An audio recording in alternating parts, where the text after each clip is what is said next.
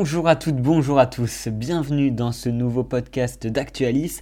Cette semaine, en raison de la journée internationale des droits des femmes qui avait lieu mardi 8 mars, Actualis vous propose un podcast un peu différent. En effet, les chroniqueurs vous proposent de vous pencher sur, les, sur différents thèmes traitant du droit des femmes dans le passé, aujourd'hui, dans la culture, mais aussi dans le monde politique. Je vous laisse donc avec Léa, Pauline, Guillemette, Baptiste et Philippine.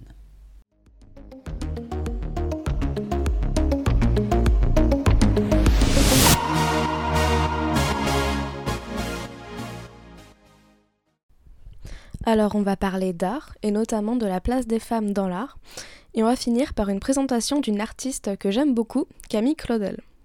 On commence tout d'abord par un petit état des lieux et quelques chiffres, puisqu'en France, dans beaucoup de musées, la majorité, hein, le nombre d'œuvres féminines sont très minoritaires. Par exemple, au centre Pompidou, les œuvres réalisées par des femmes représentent uniquement 21% de leur collection en 2020, et ça euh, malgré l'essor du féminisme depuis ces dernières années. Le paradoxe sur la place des femmes dans l'art, c'est que le milieu de l'art est considéré comme un domaine féminin, et que d'ailleurs les femmes sont majoritaires quand il s'agit de loisirs, elles le sont aussi dans les écoles d'art, mais quand il s'agit d'en faire leur métier, elles deviennent minoritaires. Alors, c'est aussi parce que les femmes ont commencé à pouvoir accéder aux métiers artistiques et culturels qu'au XXe siècle, mais elles ont quand même été, à partir du XXe siècle, cantonnées à certaines fonctions secondaires, et c'est que depuis euh, la Révolution française notamment, de 1789, et que la société a voulu devenir plus égalitaire, que les femmes ont commencé à pouvoir réellement accéder aux sphères artistiques. En fait, à partir de la Révolution française, on a une émancipation des femmes, qui se répercute dans la sphère artistique. Et dans les décennies qui suivent, les femmes vont pouvoir commencer à se former de manière euh, d'abord officieuse, puis officielle. Il hein. euh, faut savoir qu'elles ne peuvent pas avoir de carrière institutionnelle, par exemple à l'École nationale des beaux-arts, jusqu'au début du XXe siècle. Donc voilà pour un petit peu de contexte. Et maintenant, je voulais parler de, Camille Claudel, une artiste féminine euh, qui a vraiment marqué l'histoire et que personnellement j'aime beaucoup. Alors son nom vous a peut-être dit quelque chose parce qu'elle est connue du grand public euh, car elle était l'élève et la muse d'Auguste Rodin, mais aussi son amante. Alors elle est née le 8 décembre 1864 dans l'Aisne et elle est morte le 19 octobre 1943 dans le Vaucluse. Elle commence la sculpture dès l'adolescence, notamment à partir de la glaise, et elle décide de monter à Paris pour se consacrer à l'art et suit notamment des études pour apprendre l'art et se former. Euh, Auguste Rodin deviendra son professeur en 1882 et elle deviendra par la suite sa muse. Hein. Ils ont travaillé sur plusieurs œuvres en commun et elle a notamment beaucoup influencé ses sculptures. Euh, naîtra de cette rencontre une histoire d'amour qui durera dix ans et qui se terminera de manière euh, assez tragique, hein, dramatique, la faisant sombrer dans la folie, puisqu'en fait elle sera internée à 48 ans, diagnostiquée d'une psychose paranoïaque. Son internement a fait l'objet de beaucoup de controverses. Donc son affaire a été euh, pas mal relayée dans la presse, euh, puisqu'ils ont accusé sa famille de l'avoir fait interner de force sans raison valable. Et notamment la presse euh, s'en est beaucoup mêlée en militant contre la loi dite, dite des aliénés, qui a permis notamment de la placer dans un asile. Quant à lui, Rodin, il a essayé de l'aider, mais malheureusement sans succès. Mais surtout, à part son internement, même si c'est malheureusement la chose qui est surtout connue d'elle. Ce qu'il faut retenir de Camille Claudel, c'est son excellence dans la sculpture, en marbre et en bronze. On peut citer parmi ses œuvres qui s'inscrivent dans le mouvement de l'art nouveau, euh, la valse ou l'âge mûr qui sont assez connus, qui sont vraiment, qui méritent le détour. Et elle a aussi euh, gagné des prix, comme par exemple une médaille de bronze à l'exposition universelle de 1900 à Paris, ce qui quand même n'est pas rien. Et ce que je trouve très intéressant, euh, chez Camille Claudel, c'est qu'elle a réussi à dépasser le statut de muse pour devenir artiste elle-même. Et d'ailleurs, sa vie a fait l'objet d'un livre qui la rendra célèbre aux yeux du grand public. Une femme, Camille Claudel de Anne Delbé, sorti en 1982, mais aussi deux films éponymes sortis en 1988 et 2013, preuve qu'elle a quand même marqué l'histoire artistique française.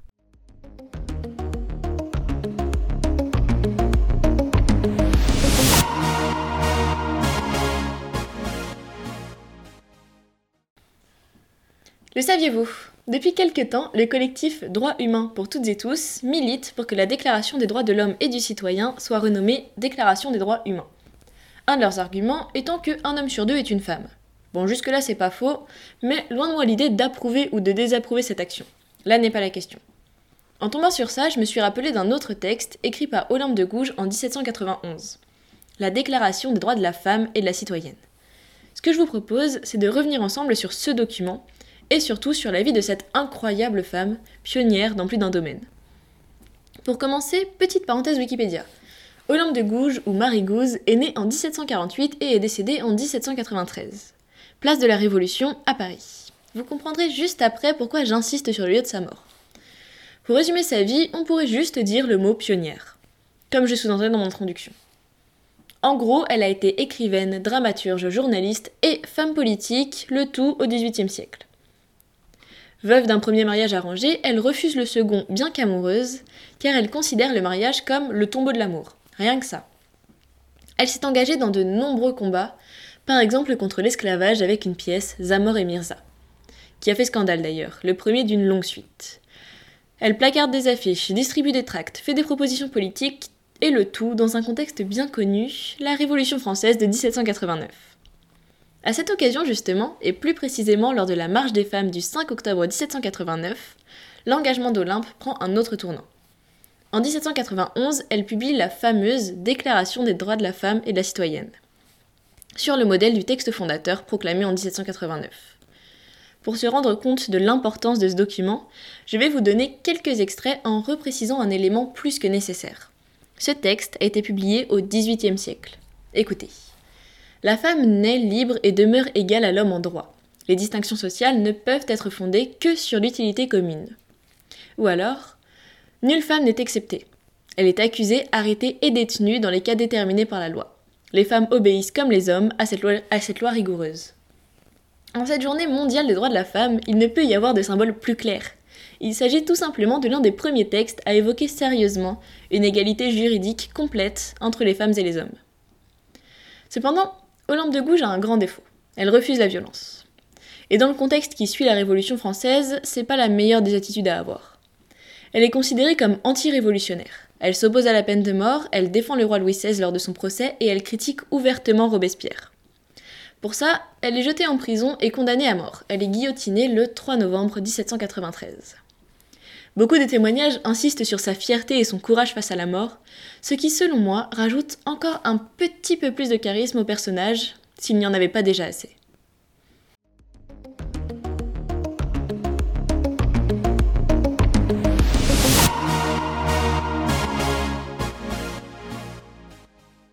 2022, ça va être une année politique chargée.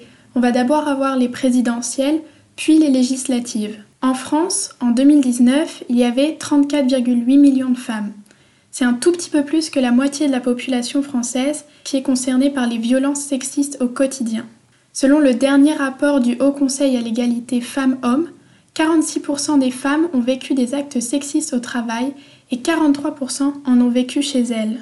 Le féminisme est forcément politique.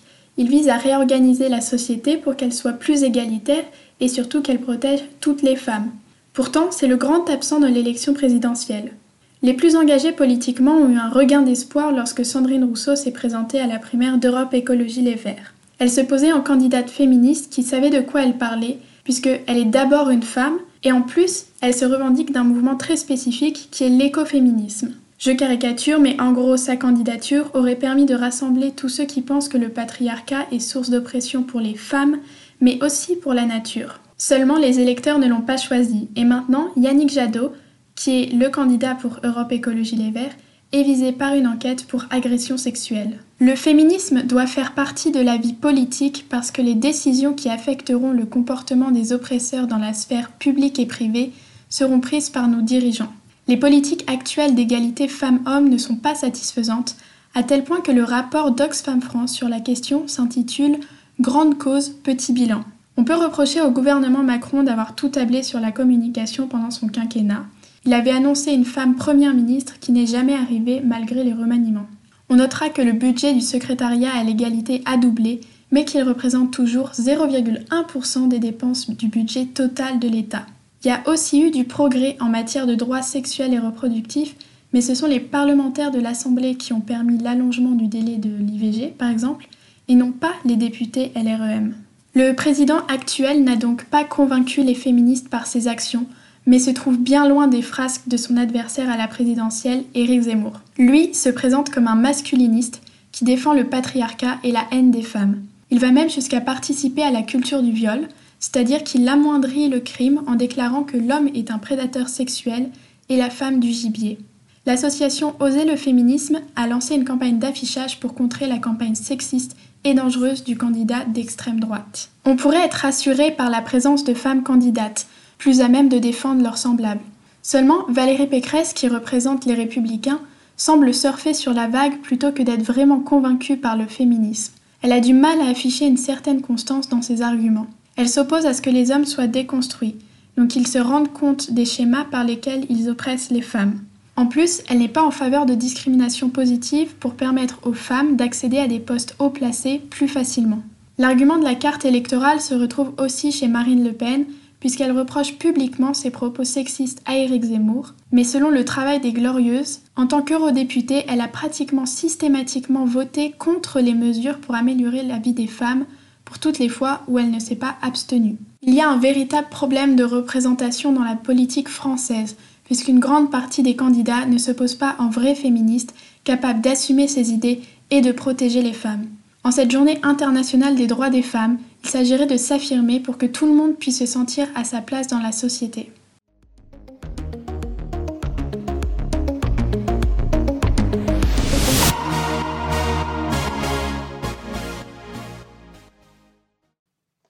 Salut à toutes et à tous, copains et copines d'Actualis, c'est Baptiste, et je voulais profiter de ce numéro spécial dédié aux droits des femmes pour vous parler d'une icône de la pop culture plutôt connue, à moins éventuellement que vous ne viviez dans une grotte en ayant fait le serment de ne plus jamais voir, entendre ou parler pour l'éternité.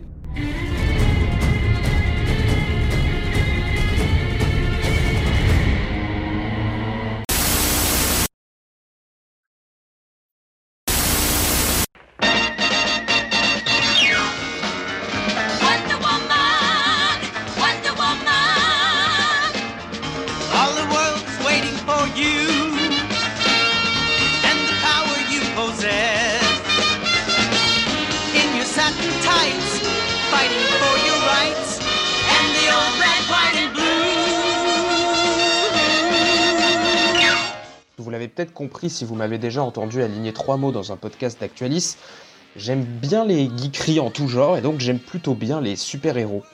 Et je trouvais intéressant de revenir sur l'histoire un petit peu méconnue de cette figure du féminisme dans la pop culture, et justement je voulais questionner sa place d'égérie féministe. Est-ce que Wonder Woman, c'est un personnage véritablement féministe? C'est pas si facile de répondre à cette question, vous allez voir. I am Diana, Princess of the Amazons. I won't be denied. Alors déjà, il faut revenir aux origines de l'héroïne. Saviez-vous par exemple que le personnage a été créé par un homme? Perso, je l'ai pas su pendant longtemps et j'étais assez étonné de savoir que c'était un homme derrière la création du personnage. Je m'étais persuadé, peut-être euh, assez naïvement, qu'elle avait été imaginée par une femme. Pourtant, c'est bel et bien le docteur en psychologie William Moulton Marston qui imagine la super-héroïne en 1941. Ce qui est super intéressant, c'est que le projet de William Moulton Marston est complètement féministe. Dès 1937, le gars affirme dans le New York Times que, je cite, le prochain siècle verra le début d'un matriarcat américain. En 1942, il explique dans le magazine Tomorrow que le futur appartient à la femme. Donc la création de Wonder Woman, elle est bel et bien motivée par une vision profondément féministe de Marston, qui via ce personnage de guerrière amazone venu aider la société américaine à grandir cherche à s'opposer aux pulsions destructrices des hommes qui, selon lui, empêchent un bon développement de la démocratie.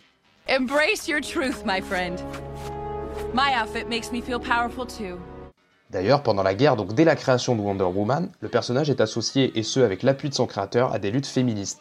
L'héroïne est par exemple en 1943 au centre d'une campagne visant à pousser les jeunes filles à se battre pour le pays, en rejoignant des corps de soutien féminin à l'armée et à la marine américaine que sont les Women's Army Auxiliary, et les Women Accepted for Volunteers Emergency Service, et désolé pour l'accent anglais.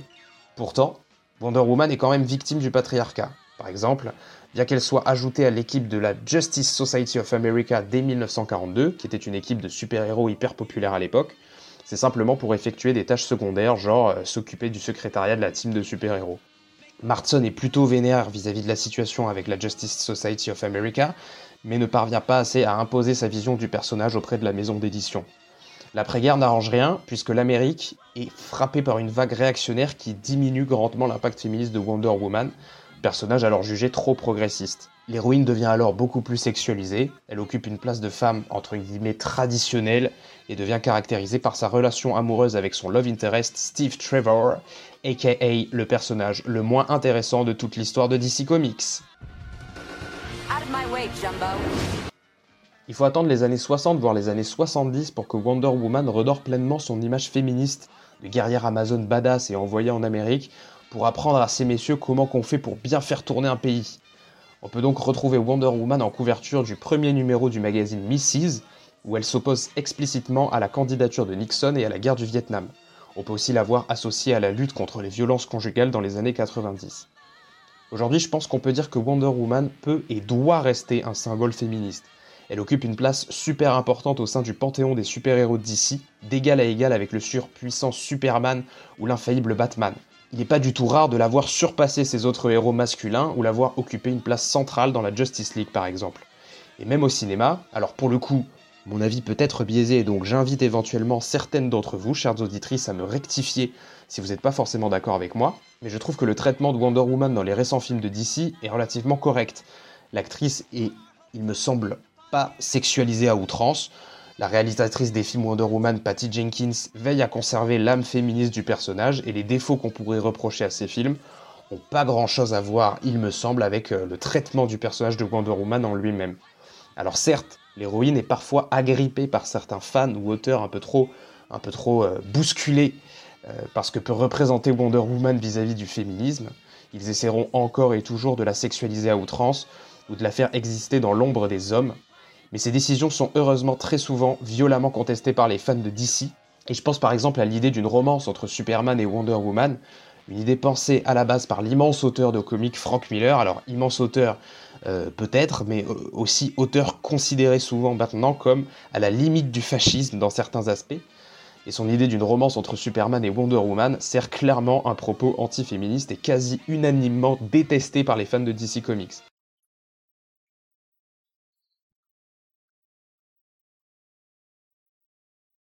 Alors si tu écoutes ce podcast et que tu trouves que Wonder Woman et Superman en couple, c'est une bonne idée, on t'aime quand même, mais change d'avis.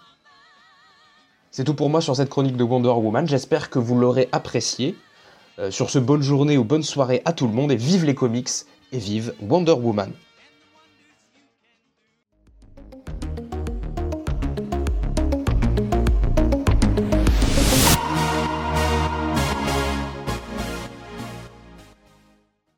Bonjour à tous, mais surtout à toutes. Pour cette journée mondiale du droit des femmes, je me suis rendue au rassemblement Place de la République à Lille pour demander aux dames ce qu'elles veulent en 2022.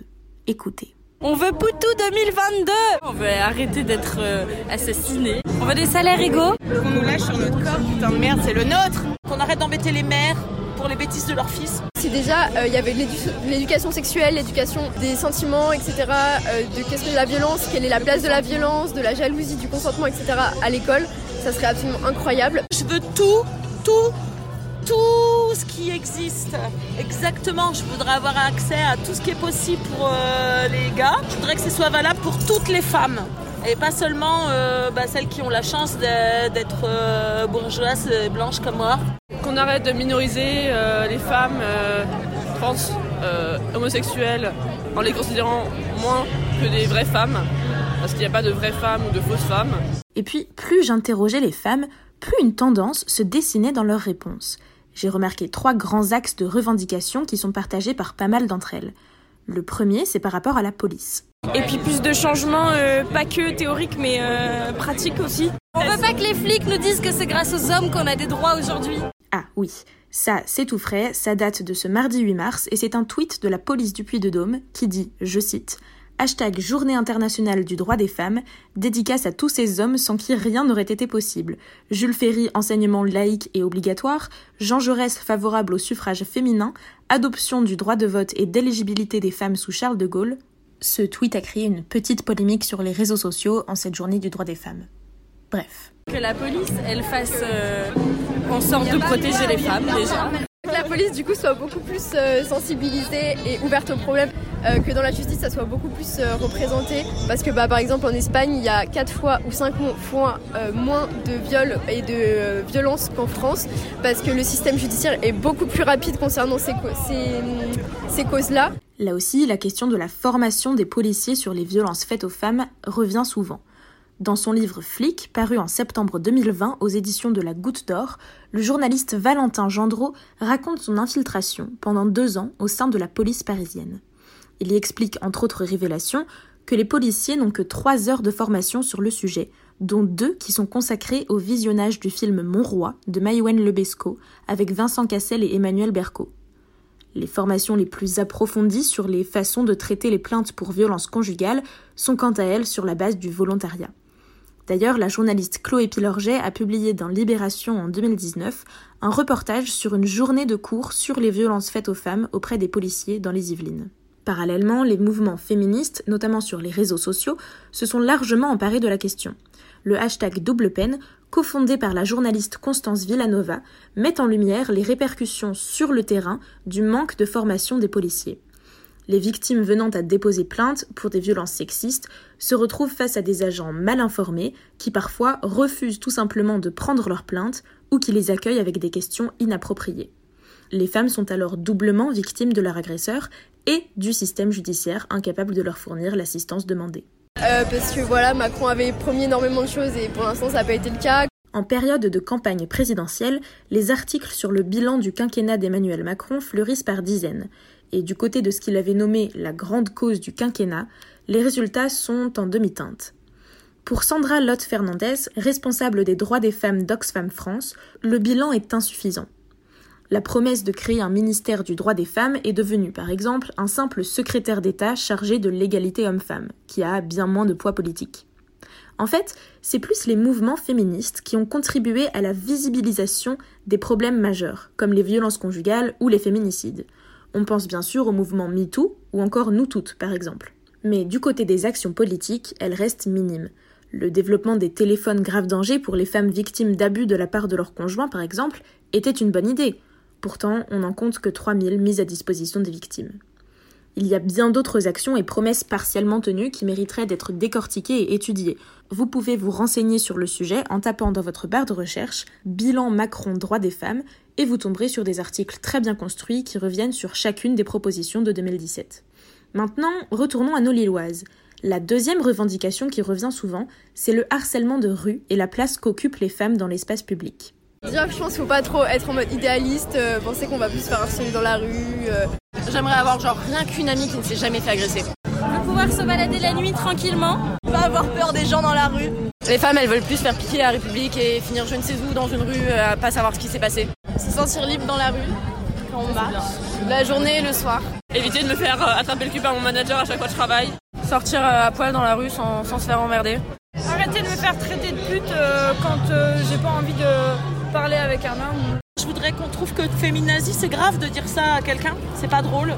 Qu'on arrête avec certains gros mots et et de dire c'est normal euh, que ce soit comme que je dis ça. Euh. Le langage, les mots, les insultes, ça fait aussi partie de la représentation de la femme dans la société. Et là aussi, elles avaient pas mal de choses à dire à ce sujet. On veut que les hommes nous laissent notre euh, espace de parole et qu'ils arrêtent de monopoliser les espaces pour eux. Femmes dans l'espace public et dans les instances de représentation. Plus de considération, plus d'écoute, enfin de, de visibilité. On veut pas être réduite au silence. Je veux prendre de la place euh, je vais avoir le droit de gueuler sans qu'on me trouve que je suis pas charmante. Que dans les cours, euh, on, on essaye de mettre en avant les femmes et qu'on arrête de parler de Victor Hugo et tous les mecs qui ont fait la littérature sans jamais parler des meufs et voilà. À ce propos, la jeune femme que j'ai interrogée s'appelle Jeanne. Elle a lancé un compte sur Instagram qui met en avant les femmes inconnues de l'histoire. Vous pouvez aller y jeter un œil pour en apprendre un peu plus sur les héroïnes dont on ne parle pas ou peu. C'est femme-du-bas inconnu au pluriel sur Instagram. Voilà, c'est la fin de mon micro-trottoir pour la journée internationale des droits de la femme. J'espère sincèrement qu'il vous aura plu, et comme vous avez pu l'entendre, les femmes n'ont pas fini de parler et de faire parler d'elles. Merci beaucoup d'avoir écouté les différentes chroniques. C'était un podcast spécial pour la journée internationale des droits des femmes. J'espère que ça vous a plu et si c'est le cas, n'hésitez pas à le partager sur les réseaux sociaux et on se dit à très bientôt. Salut